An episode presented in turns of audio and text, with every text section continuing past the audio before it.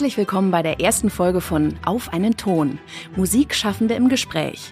Mein Name ist Laura Wachter und ich freue mich riesig, den Podcast heute zu moderieren. Zur heutigen Premierenfolge haben wir David Skutlik eingeladen. Er hat eine Digital-Marketing-Agentur für den Kulturbereich und parallel dazu kuratiert er unter seinem Markennamen David's Dearest bei Instagram und auf seiner eigenen Homepage Live-Events, die zum Beispiel klassische Musik mit anderen Kunstformen kombinieren. David, du bist also perfekt geeignet für das Thema, wie werde ich als Künstler, Künstlerin sichtbar und erfolgreich. Deshalb starten wir jetzt direkt mit der ersten Episode von Auf einen Ton. Hallo David. Hi Laura freue mich sehr, hier zu sein und den Reigen eröffnen zu dürfen. Äh, David, ich muss gleich mal mit dem Negativen anfangen, nämlich ähm, was sind denn so die Probleme freischaffender KünstlerInnen, die dir ähm, begegnet sind in deiner Arbeit? Was, was siehst du da am meisten als Probleme bei der Entwicklung einer Karriere? Ähm, du hast es gerade schon äh, wunderbar anmoderiert, ähm, meine Tätigkeit und, und, und das Thema oder eine Problematik. Ähm, die wir versuchen zu lösen, ist tatsächlich ähm, die Sichtbarkeit, die oftmals fehlt, beziehungsweise nicht, noch nicht groß genug ist, um, um quasi eine starke Marke, eine starke Sichtbarkeit ähm, aufzubauen und dann damit jetzt im, im Kontext von ähm, ähm, dem Musikbereich irgendwie Engagements zu bekommen, äh, Konzerte veranstalten oder bestreiten zu können. Also das Thema Sichtbarkeit ist äh, ist wahnsinnig wichtig, gerade weil sich ja die Kultur und der Musikbereich, der klassische Musikbereich, ähm, immer mehr in einer Konkurrenzsituation befindet. Also die Frage für das Publikum oder für die Gesellschaft ist, was mache ich heute Abend? Und da ja. gibt es Netflix, da gibt es mhm. äh, Kino, da gibt es Fußballspiel, da gibt es Restaurantbesuch, da gibt es das klassische Konzert oder, oder der Theaterbesuch. Ja, viel. Man, man konkurriert um Aufmerksamkeit und die Lösung ist Sichtbarkeit oder ähm, eine Möglichkeit, irgendwie erfolgreich agieren zu können, ist Sichtbarkeit. Ja, also wir werden das alles hoffentlich heute total aufdröseln können in die Einzelteile, wie man das besser machen kann. Ähm, du hast gerade das Stichwort Marke gesagt. Das ist ja auch so in aller Munde. Also alles muss irgendwie eine Marke werden. Äh, jeder muss seine eigene Marke werden. Was ähm, würdest du denn sagen, was ist so der erste Punkt, wo man da startet? Äh, hat es viel mit einer Innenschau zu tun? Muss man sich erstmal angucken, wo steht man eigentlich selber, was will man machen? Oder wie würdest du denn überhaupt da dran gehen an, an so eine, an, die, an diese Fragestellung? Also es gibt da, gibt da, glaube ich, verschiedene Herangehensweisen und das ist auch immer sehr Abhängigkeit, äh, sehr abhängig von der, von der Branche tatsächlich. Mhm. Ähm, weil Markenbildung ähm, hat ja auch was mit, mit Messbarkeit zu tun. Und ähm, wenn man jetzt, wenn man jetzt den, den Sportbereich, ähm, der ja oftmals auch als Vergleich zum Kulturbereich oder zum Musikbereich ähm, hergenommen wird, manchmal hinken die Vergleiche auch. Also bleiben wir beim Wettbewerb. Das mhm. ist extrem stark messbar. Wer am schnellsten die Piste runterfährt oder die meisten Tore schießt, das äh, zieht, also das zieht Bewunderung nach sich, das zieht Aufmerksamkeit nach sich und damit mhm. wird die, wird die ähm, der Markenwert gesteigert oder die Sichtbarkeit ja. ähm, erhöht. Wenn man jetzt im, im Kulturbereich oder bleiben wir jetzt beim Musikbereich, klassischen Musikbereich, wo das Repertoire der Akteurinnen und Akteure oftmals das gleiche ist, aber keine klaren Regeln bestehen, ähm, was, was denn jetzt wie gewertet wird. Also es ist ja, hat ja alles mit, äh, mit persönlichem Geschmack zu tun. Klar, und, es geht ja nicht darum, wer es am allerschnellsten ja, gespielt hat, ja, sondern äh, ganz wie genau. jetzt beim, ja, beim ja, und nicht Skifahren mal am richtigsten, so. weil äh, das ist ja auch, also das ist ja mhm. Interpretationssache im besten Sinne.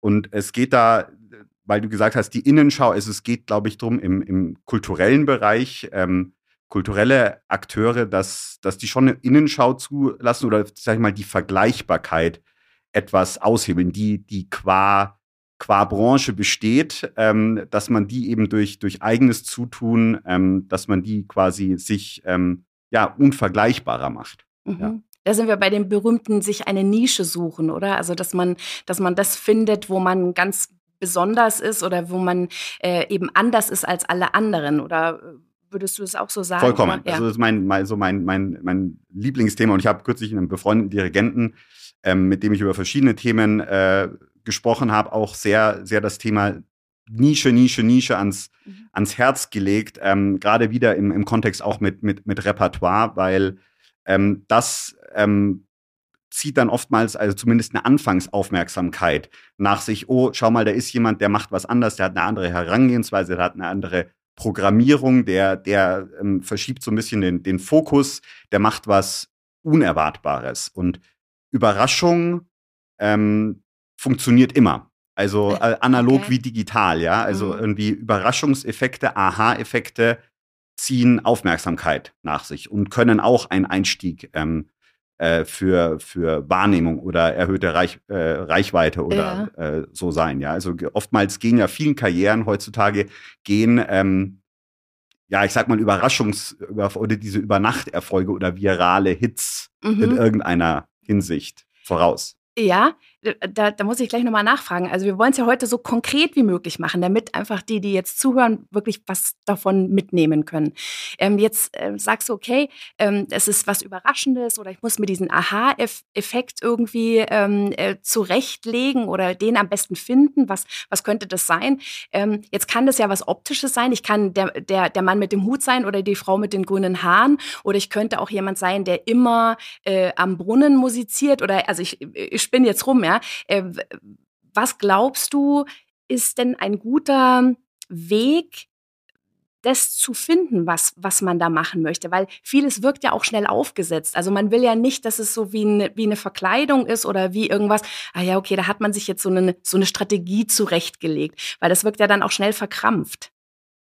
Das stimmt. Also auch da, es muss wieder, muss natürlich ähm, sehr genau zu den zu dem, zum, zum Charakter der Künstlerin, des Künstlers, die sich jetzt eben ähm, ähm, neu aufstellen oder sichtbarer machen, ähm, sichtbarer werden möchte, passen. Das in jedem Fall. Aber ähm, eine Idee, die ich immer Leuten, Leuten ans Herz lege, wenn, wenn die Frage aufkommt, ist, ist ähm, Themen zu, zu nehmen, die einem fast so wie die Musik am Herzen liegen oder, oder ein Hobby zum Beispiel und das dann aber medial aufzubereiten. Also die Münchner Pianistin Mona Asker zum Beispiel, die eine Konzertkarriere einer klassischen Pianistin hat, ja.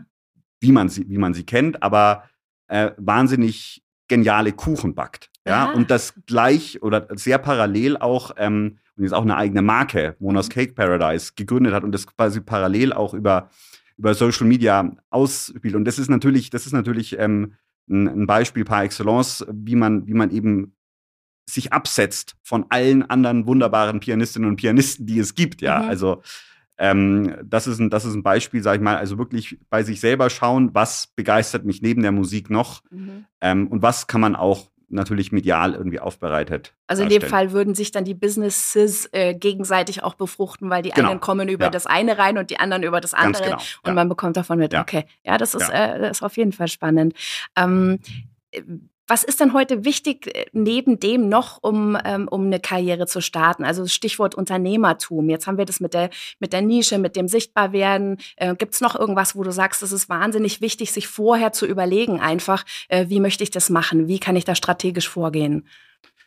Ähm, ich glaube, was, was generell in der, in der Kultur ähm, zu wenig gemacht wird, oder können wir gleich noch irgendwie auf die möglichen, möglichen äh, Ursachen eingehen, aber ähm, was, was zu wenig stattfindet und was ich ähm, in der, in der Startup-Branche kennengelernt habe, ist, ist, ist der sogenannte Product Market Fit. Also ganz am Anfang von mhm. Neugründungen von neuen Unternehmen, da haben die, die Gründerteams äh, eine Idee, die aber eher eine Annahme ist. Also Produkt X oder Dienstleistung wie Software X macht dann den Klienten das Thema Y leichter. Das mhm. ist aber zunächst mal eine Annahme. Ja. Und das wird dann natürlich extrem lang getestet, dann wird, wird iteriert, dann wird das Angebot verändert, ähm, bis es dann hoffentlich zu einem Product Market Fit und damit einem Produkt, das vom Markt angenommen wird, kommt und dann kann das Unternehmen florieren. Und das ist jetzt, wie gesagt, sehr, sehr technisch natürlich, aber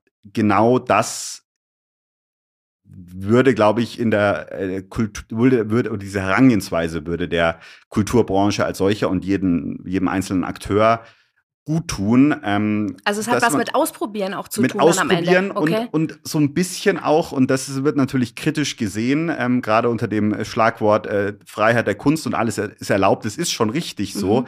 Aber diese, diese, was, was, was der Markt oder das Publikum, der Kunde will, da wird in meinen Augen oftmals zu wenig drauf geachtet und deswegen haben wir, glaube ich, auch den Publikumsschwund, den wir gerade ähm, mhm beobachten können. Finde ich einen total interessanten Punkt, vor allem ähm, was die Kritik ja oft daran ist, wenn man äh, wenn man sagt, ja, du musst aber auch schauen, was was das Publikum haben will, äh, ist ja oft so, ja, ich, ich richte mich doch nicht nach dem Publikumsgeschmack oder so, das äh, es muss ja nicht alles Massengeschmack sein, aber ich finde, die die Frage muss man sich stellen und man kann sich ja dann auch bewusst dagegen entscheiden. Also man kann ja dann trotzdem sagen, ja, aber ich will genau diese Kunst machen und selbst wenn die kein großes Publikum findet, das ist das, was mich ausmacht.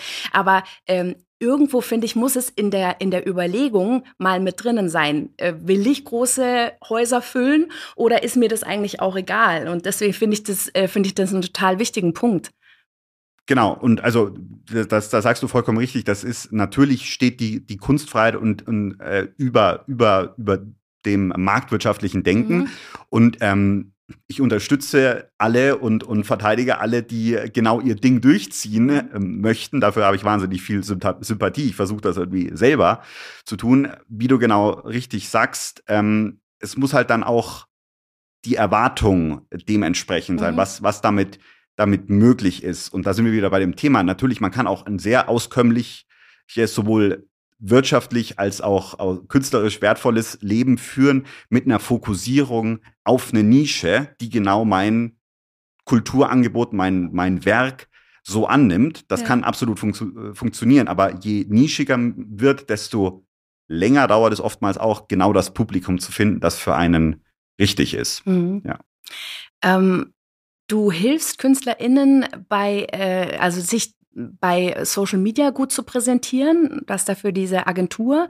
Ähm, wie machst du das denn? Kannst du da ein bisschen was erzählen aus so Beispielen? Gerne, ja. Also das ähm, hängt natürlich immer, wenn wir anfangen mit einer, einer Künstlerin zusammenzuarbeiten, ähm, hängt es natürlich immer vom, vom Status quo ein bisschen ab, ähm, inwiefern die Kanäle überhaupt schon existent sind, in, in welcher Frequenz sie äh, bespielt werden. Frequenz, Kontinuität ist ähnlich wie beim äh, Etüden spielen, Tonleitern üben, also Social Media. Kontinuität ist der Schlüssel, also tatsächlich die, die, die, die Taktzahl, die Schlagzahl ist der Schlüssel zum, zum Erfolg. Ähm, das stellen wir zum einen sicher. Also wir helfen tatsächlich mit einem Contentplan, dass einfach diese, diese Taktung auch in stressigen Zeiten, wenn viel geprobt wird, viel konzertiert wird, dass sie aufrechterhalten werden kann. Und ähm, dann helfen wir natürlich auch mit, mit, ähm, mit inhaltlichem Input, mit in, inhaltlicher Optimierung der ganzen Video-Assets, ah, okay. die, wir, die wir geliefert bekommen. Dann sagen wir, das könnten mhm. wir vielleicht so schneiden. Ganz viel hat wieder, um, um daran anzuknüpfen, auf den Überraschungseffekt. Man kann Videos so und so schneiden. Ähm, dann natürlich mit dem Fokus auf Social Media. Social Media funktioniert anders als, als YouTube, analoges Fernsehen oder Kino. Fall, ja, ja. Man, muss, man muss viel schneller schneiden. Also all diese Themen, mhm. die ähm, oftmals untergehen, ähm, weil Social Media manchmal noch in, in, der, in der Wahrnehmung oder in der Priorisierung ähm, sowohl von, von Einzelkünstlern als auch von Institutionen eigentlich ein Nischendasein ähm, fristen. Ähm, und ja, bei all diesen Bereichen ähm, greifen wir unter die Arme und versuchen einfach so ich mal das Schiff in die richtige Richtung ja. zu lenken. Man hört ja auch oft ähm, so, dass es wahnsinnig lästig ist, gerade dieses Befüllen, oh, jetzt muss wieder irgendein Content äh, äh, erstellt werden und jetzt muss man da wieder ein Video machen oder so. Aber meine Erfahrung, wenn ich mich mit äh, Künstlern und Künstlerinnen ausgetauscht habe, ist, ähm, dass man auch einen totalen Spaß dran entwickeln kann, da gute Sachen umzusetzen und lustige Ideen. Und ähm, wenn man jetzt mit einer Agentur wie, wie deiner zusammenarbeiten kann, dann äh, bekommt man ja auch Input und, und, und kann sich da austauschen. Also ich habe das Gefühl, es kann auch was ganz Freudvolles sein. Es muss jetzt keine, keine Mühe äh, und, und keine Mühsal sozusagen sein. Überhaupt nicht. Und ich glaube auch, also das ist auch gegenseitig befruchten. Also für uns macht es genauso viel Spaß mit, mit inspirierenden Künstlerinnen und Künstlern äh, zusammenzuarbeiten. Barbara Hannigan zum Beispiel, die, die mhm. als Sopranistin und Dirigentin gleichermaßen realisiert. Aber das ist, das ist eine wahnsinnig fruchtbare Zusammenarbeit, mhm. die, ähm, was eigentlich wie, wie ein Ping-Pong-Spiel ist, weil sie wahnsinnig viel Energie mitbringt, auch inhaltliche Ideen. Ja. Natürlich, das ist das Schöne mit, mit Künstlern, die sind, fühlen sich auf der Bühne oder fühlen sich in präsentierender Form wohl. Das, und da kann man natürlich genau, viel, ja. Viel machen mhm. ähm, und dann wirklich eigentlich durch, durch die Veränderung kleiner, kleiner Schrauben, kleiner Stellschrauben, ähm, das, das Ergebnis dann, dann noch vervielfachen, was, was vielleicht jeweils ein, äh, einzeln möglich, möglich wäre, wenn wir jetzt nicht zusammenarbeiten würden. Ja. ja. Ähm, was ist denn sonst noch aus deiner Sicht äh, bei der eigenen Vermarktung zu beachten? Weil ich, also ich habe so ein bisschen überlegt, gerade bei Social Media, es, es äh, geht ja auch oft ins, äh, in den Bereich des Privaten. Und ähm, wo würdest du sagen, sind da die Grenzen oder wie privat darf es werden? Äh, weil du willst ja auch das Publikum nah an dich ranlassen. Das ist ja genau der Sinn der Sache, ähm, dass, die, dass die Menschen das Gefühl haben, sie erleben dich in, in privaten Situationen, ähm, sie, sie kommen dir nah als ähm, als Musikschaffender. Äh, wo, wo setzt du da die Grenzen oder wie, wie umgehst du das? Also ich glaube, die, die genaue, das genaue Grenzen setzen, ähm, das liegt immer bei den, bei den Personen, die im Vordergrund stehen. Also das ist, ich, wir sprechen da Empfehlungen aus.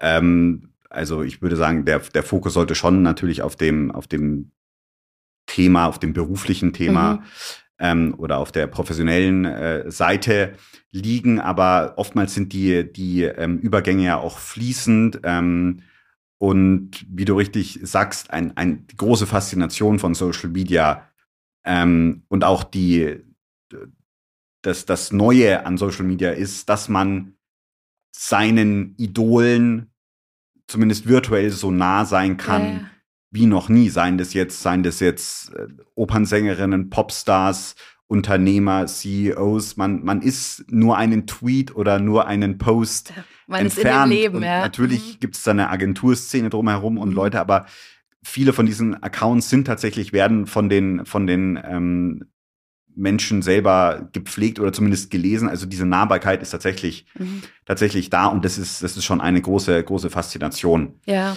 Ähm, und es muss ja auch gut gemacht sein, weil ich habe auch das Gefühl, die Leute merken sehr, sehr schnell, ob was aufgesetzt ja, ist klar. oder, oder ob, es, ja. ob es wirklich aus einem, ja, von einem authentischen Platz quasi kommt. Ich weiß, dass es, es ist nie hundertprozentig genau die Realität, weil natürlich ist es auch eine Bühne. Ja. Äh, es, es muss eine Bühne sein, aber äh, es sollte sich zumindest echt anfühlen oder es muss irgendwie ähm, äh, ja einen, eine Verbindung haben mit dem, mit dem Leben das, das, das also ja, das Gefühl habe ich schon, genau. ja, wenn du es von außen ja. betrachtest.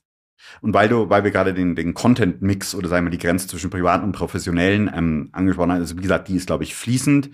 Ähm, was grundsätzlich und womit ich jeden Workshop oder auch jede neue Zusammenarbeit beginne, ist eigentlich der Fokus auf das Mehrwert liefern. Und auch da wieder ist, also da schwingt natürlich gleich eine, eine gewisse Kundenorientierung mit und, und, und Social Media jetzt im Kulturbereich darf in keinem Fall in jedem Post beinhalten, kauf jetzt die Karten. Ich bin hier nächste Woche München, nächste Woche London, ja, ja. kauf die Karten jetzt. Also das ist, mhm. das ist, das ist, das ist ein direktes Verkaufen, das wir merken selber bei Fernsehwerbung, über die uns wir uns früher immer aufgeregt haben. Ähm, es ist also Natürlich, kommt nicht gut. Natürlich, kommt nicht gut. absolut. Kommt nicht gut.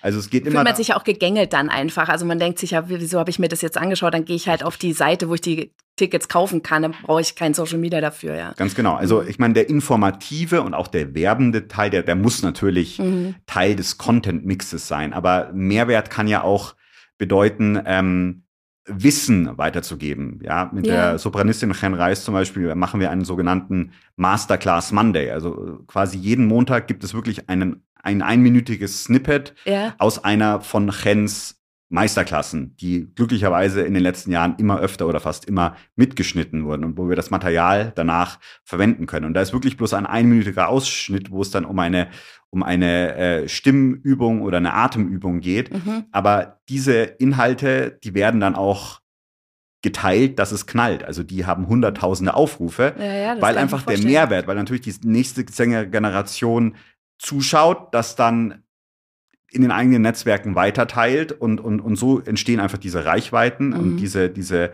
diese, diese Prominenz in, in verschiedenen Bereichen, nicht nur auf der Bühne, sondern auch irgendwie im, im Unterrichtssaal.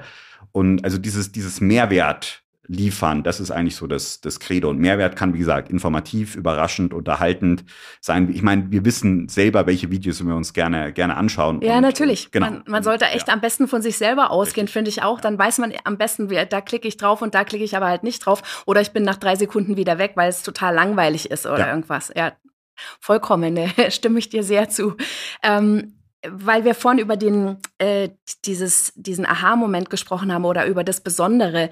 Ähm, du schreibst auf deiner Homepage, ähm, dass äh, kulturelle Veranstaltungen äh, eben nicht nur in Konzertsälen äh, stattfinden sollten, sondern auch in Räumen wie jetzt dem Soho-Haus oder solchen Sachen, äh, wo sowieso schon eine kreative Szene sich trifft und wenn man das dann gleich nutzt und da, ähm, äh, da Events veranstaltet. Kannst du dazu noch ein bisschen was erzählen? Das finde ich ganz spannend.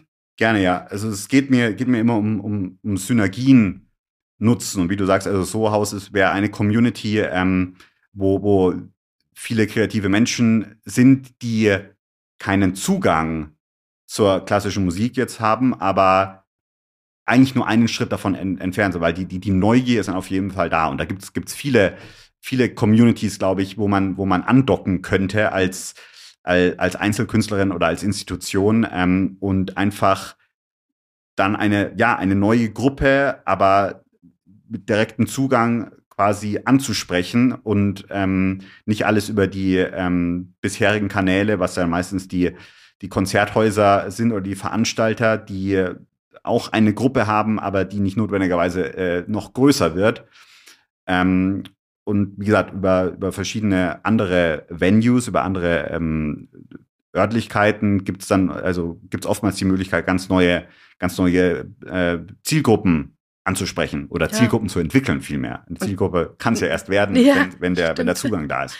Also ganz viel geht, glaube ich, generell ähm, auch äh, über das ja, Packaging oder so. Anders gesagt, Konzerte, also das, das Produkt stimmt eigentlich, bloß mhm. das Packaging, die Verpackung, die Herangehensweise, das Marketing, das ist in vielen Bereichen sehr, sehr zurückhaltend oder einfach nicht mhm. weit genug, um, um jetzt in der Kultur- und Entertainment-Landschaft, also in dem Freizeitangebot, ähm, äh, bestehen zu können. Ja, und das mit den, mit den neuen Zielgruppen finden, das ist ja äh, enorm wichtig, weil man, man auch in der klassischen Musik einfach merkt, ähm, im Publikum ähm, sind halt doch eher ähm, ältere Herrschaften zu finden. Und ähm, ich glaube, auch dafür sind natürlich die, die anderen Orte, die anderen Venues äh, ganz wichtig. Ähm, weil wir sagen bei uns auch immer, du musst die, äh, du musst die Leute da treffen, wo sie eh schon sind. Ja? Sonst kriegst du keine neuen Zielgruppen. Und ähm, du kannst dann, ähm, ja, dann bist du eben bei Instagram oder bei TikTok auch. Ich meine, ich weiß nicht, wie ist denn das mit TikTok? Weil das ist ja jetzt so die jüngste Plattform. Hast du ähm, da äh, Erfahrungen, was, was klassische Musik angeht, äh, wo du sagst, das funktioniert da? Oder ist das äh, Zielpublikum da wirklich noch äh, zu jung? Ähm, da habe ich eine, würde ich mal sagen, relativ ambivalente Meinung. Ich ähm, habe TikTok relativ bald ausprobiert und ja. es gibt auch schon viele klassische Musikerinnen und Musiker, die dort äh, ähm, angefangen haben und jetzt extrem groß sind. Und das ist, glaube ich, der Punkt, der am wichtigsten ist. Also neue Netzwerke und es wird demnächst ein neues geben. Also das ist, also das haben wir ja gesehen die letzten, mhm. äh, die letzten Jahrzehnte. Also ähm, Facebook wird, glaube ich, in drei Wochen 19 Jahre alt. Also das sind einfach schon wieder ein, ein Jugendlichenleben lang. Ja. ja. Ähm, ähm, das äh, glaube ich, also dieses Irgendwo Thema. Irgendwo in der Garage wird ja, schon was Neues richtig, erfunden. Ganz genau, ja. Ja, aber dieses, dieses, ähm, dieses Early Adopter, früh dabei mhm. sein, das hat einen wahnsinnig großen Wert. Neue Social Networks geben am Anfang Reichweite for free. Also wenn da mhm. ein neues Thema platziert wird, dann kommen alle Views zu dem Thema klassische Musik auf die paar Early Adopter, die da früh anfangen, Inhalte hochzuladen. Das war bei Instagram ja. genauso, das war bei Facebook damals genauso. Das wiederholt mhm. sich immer. Mhm. Netzwerke haben ja ein ureigenes Interesse, dass, ähm, dass die Leute äh, auf der Plattform bleiben und das heißt eben, ihnen möglichst schnell Inhalte vor die Nase in den Feed zu spielen, ähm, die, die ihnen zusagen. Und ähm, jetzt ist natürlich der Hype um, um TikTok riesengroß und die Möglichkeiten auch wahnsinnig groß. Ähm, und jeder, der, das ist die nächste, der nächste Punkt, jeder, der die Zeit hat, TikTok jetzt zu den bestehenden Netzwerken, ähm, die vielleicht eh schon bespielt werden, meistens Instagram und Facebook und YouTube, ähm, Twitter nicht so. Ähm, wer da die Zeit hat, noch weiter ein weiteres Netzwerk zu bespielen, ähm, der sollte das in jedem Fall tun. Grundsätzlich ja. würde ich aber auch dann eben abwägend ähm, darauf antworten, dass man lieber die Netzwerke, die man, die man hat, ähm, richtig bespielt oder mhm. eins dann bleiben lässt und mhm. dafür TikTok dazu nimmt. Also immer dieses auf allen Partys tanzen, das das funktioniert auch nicht, ja, ja, ja klar. Genau. Also ja gut, auch da muss man natürlich ähm, ökonomisch mit seinen Kräften und seiner Energie haushalten, weil ein bisschen geübt werden muss ja auch noch in dem richtig, Leben und dann richtig. man kann sich ja nicht nur um Social Media ja. kümmern, klar. genau. und dann ist natürlich, ich meine, ich verstehe das vollkommen, dass irgendwie immer die nächste Generation oder halbe Generation angesprochen, also die nächste Alterskohorte das ist schon richtig und, und alle großen Firmen, die Produkte verkaufen wollen, ticken genauso und für die ist TikTok das Ding. Mhm. Ähm, trotzdem ähm, kann man auch sagen, wie jetzt haben wir, wenn man ein gewisses Following auf Instagram und vielleicht auf Facebook noch irgendwie hat, wie gesagt, dann kann man das erstmal pflegen, weil da sitzt jetzt vielleicht auch die Generation, die einfach, ja, abends oder die Möglichkeiten hat, auch die finanziellen Möglichkeiten, aber vielleicht auch die äh, das Gusto für klassische Musik oder diese, ja, diese Neugier mhm. noch, noch hat. Und also man, man kann da schon irgendwie verschiedene Herangehensweisen ja. wählen. Und ja, also es muss immer aber einfach, ja, da, da, nehmen wir doch mit, äh, einen klaren Plan machen und sagen, okay, ich habe äh, auf der und der Plattform fühle ich mich wohl, da weiß ich auch, wie ich damit umgehen kann und dann mache ich lieber einen guten Content dafür und kümmere mich darum und dann, äh, dann sollte das auch ähm, Erfolge erzielen.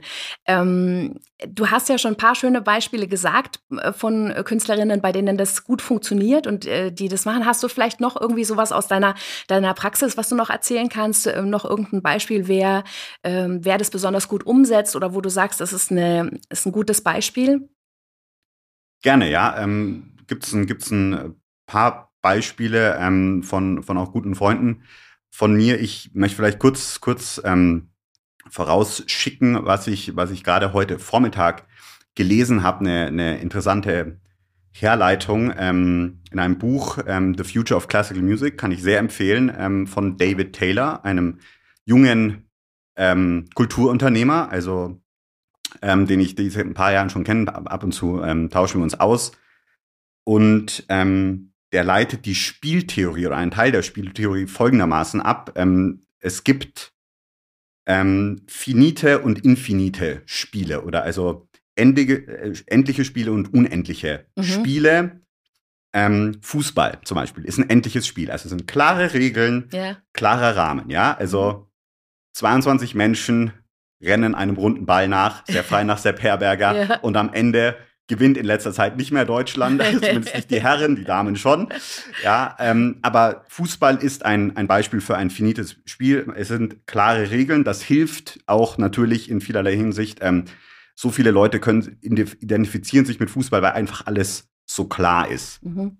Ähm, das Gegenteil davon ist das, das unendliche Spiel, was so ein bisschen, ähm, ähm, ja, wo es darum geht, das Spiel am Laufen zu halten, den Ball in der Luft zu halten, um, um ja, im Bild okay. zu bleiben. Mhm. Und das ist, ähm, glaube ich, Business, Entrepreneurship im Generellen, aber auch Kultur als solches. Da geht es ja immer darum, niemals zu rasten, niemals sich auf den Lorbeeren so gesehen ähm, oder auf einem Format, und jetzt kommen wir zurück irgendwie zu, zu Konzertformaten oder, mhm. oder auch zu Brandbuilding, niemals zu verharren, weil es so gut läuft, ähm, sondern immer schauen, welche, was sind die kleinen Stellschrauben, man muss nicht überstürzen, aber immer kontinuierlich weitergehen. Du hast immer schon den nächsten Schritt vor Augen genau, und schaust, ja. was, was soll als nächstes Ganz kommen. Genau, genau. Ja. Ähm, und da gibt es jetzt verschiedene Herangehensweisen. Mhm. Ähm, man kann viel über, über Formate machen zum Beispiel. Und jetzt ein konkretes Beispiel, die Alice Saraot, ähm, mhm.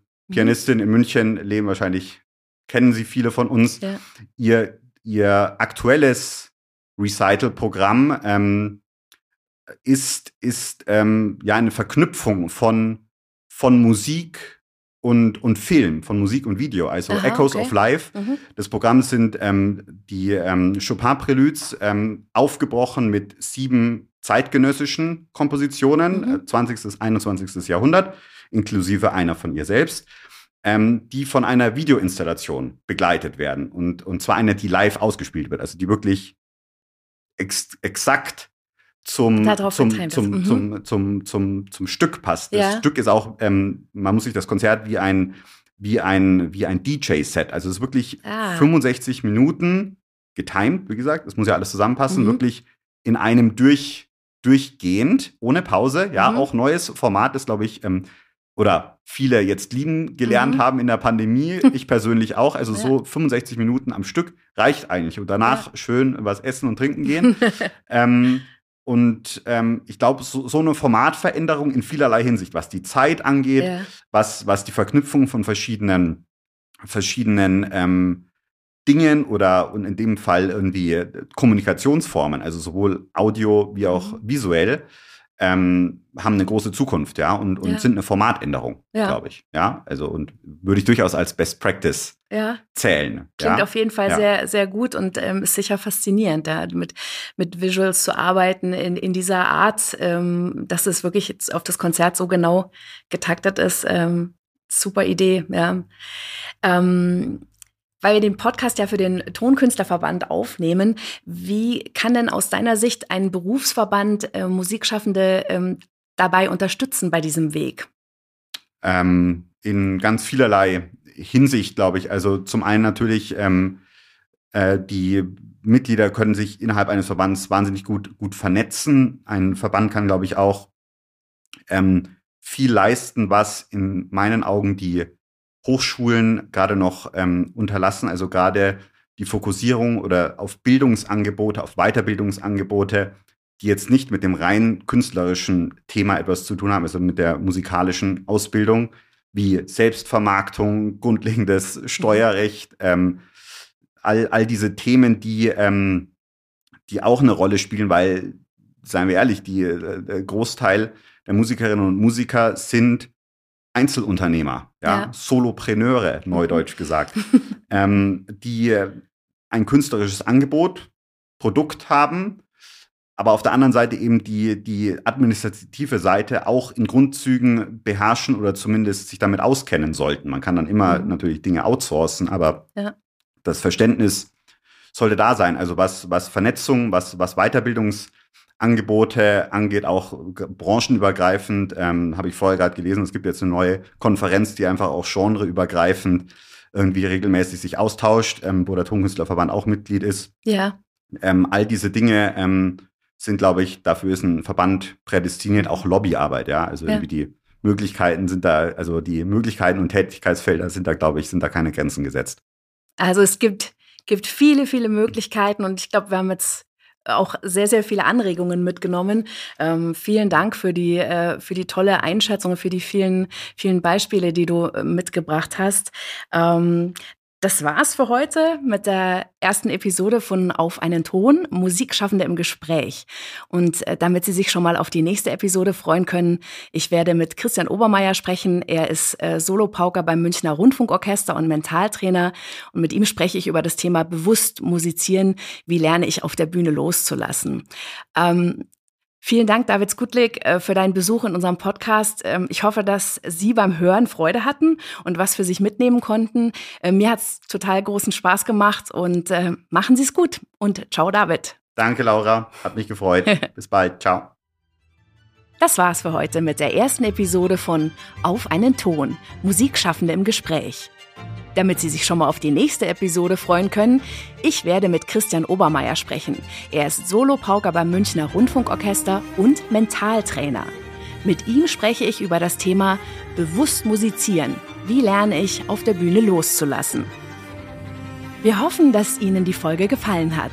Lassen Sie uns gerne Ihr ehrliches Feedback da. Sie erreichen uns per E-Mail sowie über Instagram und Facebook. Weitere Informationen dazu finden Sie in den Show Notes sowie in der Beschreibung der Folge. Wenn Ihnen gefällt, was wir hier machen und Sie mehr davon hören und sehen möchten, abonnieren Sie doch unseren Kanal und empfehlen Sie uns gerne an Bekannte und Freundinnen weiter.